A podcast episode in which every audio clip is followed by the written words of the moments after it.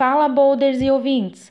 Aqui quem fala é Cibele Santos, do grupo Engaja Boulders. Para quem não conhece, o grupo Engaja Boulders foi formado por jovens integrantes do Instituto Bold, que oferece capacitação e aceleração de jovens para o mercado de trabalho, oferecendo treinamentos os mais atuais e avançados, contando com parcerias de empresas que buscam tais jovens talentos. Bom, esse é o nosso primeiro episódio de uma série de podcasts dos quais trataremos do assunto que é a comunicação. Já parou para pensar em como você se comunica com as pessoas? Até mesmo aquelas que fazem parte do seu ambiente de trabalho? Ou como se portar em uma reunião ou tratativas com seu líder? E aquela apresentação de final de curso, o temido TCC? E seminários escolares, a tão esperada entrevista de emprego? Dificuldades em montar uma apresentação em PowerPoint, marketing pessoal, comunicação não violenta? É exatamente sobre todas essas frequentes dúvidas que serão abordadas em nossa série de podcasts de comunicação. A cada semana, episódios serão lançados através da nossa plataforma digital. Além dos episódios, serão disponibilizados conteúdos adicionais que enriquecerá ainda mais seu conhecimento pela comunicação. Como pontapé inicial desse projeto, estaremos com a ilustre participação de uma pessoa que, ao mesmo tempo em que nos ensina, nos inspira, dando sua contribuição sobre comunicação nas redes sociais. Ele que dedica a vida ao meio acadêmico, administrando aulas pelo curso de Relações Internacionais na Faculdade Metropolitanas Unidas de São Paulo e curso de especialização pela FESP de São Paulo. Coordenador em pós-graduação em diplomacia empresarial, professor, cientista político e consultor, Rodrigo Galo. Olá pessoal, tudo bem? Aqui quem está falando é Rodrigo. É, agradeço muito o convite da Cibele para estar tá aqui conversando com vocês sobre comunicação. Né? Então, vamos lá, né? vamos começar nossa conversa.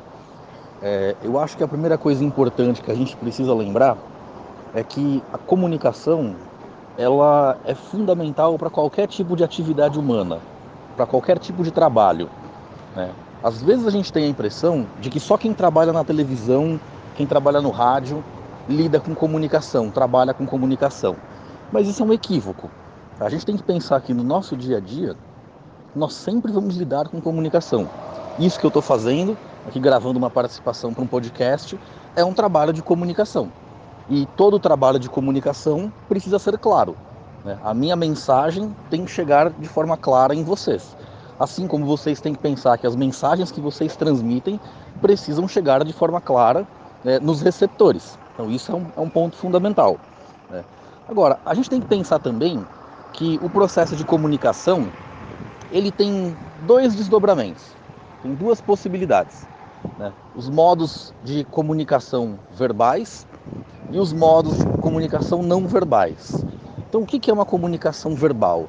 É quando a gente fala com alguém, é quando nós escrevemos algo para alguém. E uma comunicação não verbal, ela envolve, por exemplo, a nossa comunicação gestual.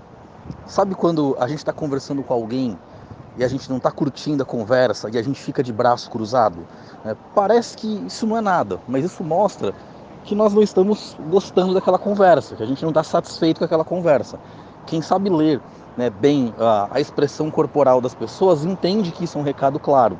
Então nós temos que tomar muito cuidado, inclusive quando nós estamos quietos, porque até estar quieto significa alguma coisa. Mas vamos pensar uma outra coisa importante também, que eu acho que é fundamental que nós façamos essa reflexão. A gente usa muito rede social hoje em dia, WhatsApp, Facebook, Instagram, né? e são formas de comunicação muito contemporâneas, né? são redes sociais digitais que unem as pessoas e possibilitam que a gente converse, que a gente entre em contato com pessoas que estejam muito longe, inclusive. Né? E o interessante é que são redes sociais gratuitas, então todo mundo que possa ter acesso à internet consegue usar. Né? Agora, vejam só, muitas vezes é, a gente lê notícias de que algumas empresas, quando estão fazendo processo seletivo para recrutar alguém, elas olham as redes sociais dessas pessoas. Por quê? A gente às vezes pensa de forma conspiratória que a empresa só olha a rede social para fuçar como a gente pensa, o que a gente gosta, o que a gente faz. Isso pode acontecer? Pode. Mas também tem que ver o seguinte: o empregador ele está preocupado em olhar a rede social das pessoas para saber se elas sabem escrever, se elas escrevem de forma clara, ou se elas erram concordância, acentuação, se elas escrevem tudo com caps lock apertado, sabe? Então, é, até o modo como nós tratamos nossas redes sociais diz muito sobre a gente. E os recrutadores estão de olho nisso. Então a gente tem que ficar muito esperto né, com, esse, com esse tipo de, de questão que é bastante contemporânea, que é bastante atual. Né? É, outra coisa, se a gente tem dificuldade para escrever, muitas vezes a gente também tem dificuldade para se expressar. A boa comunicação é aquela que é feita de forma clara, que é bem entendida pela pessoa que tem que entender.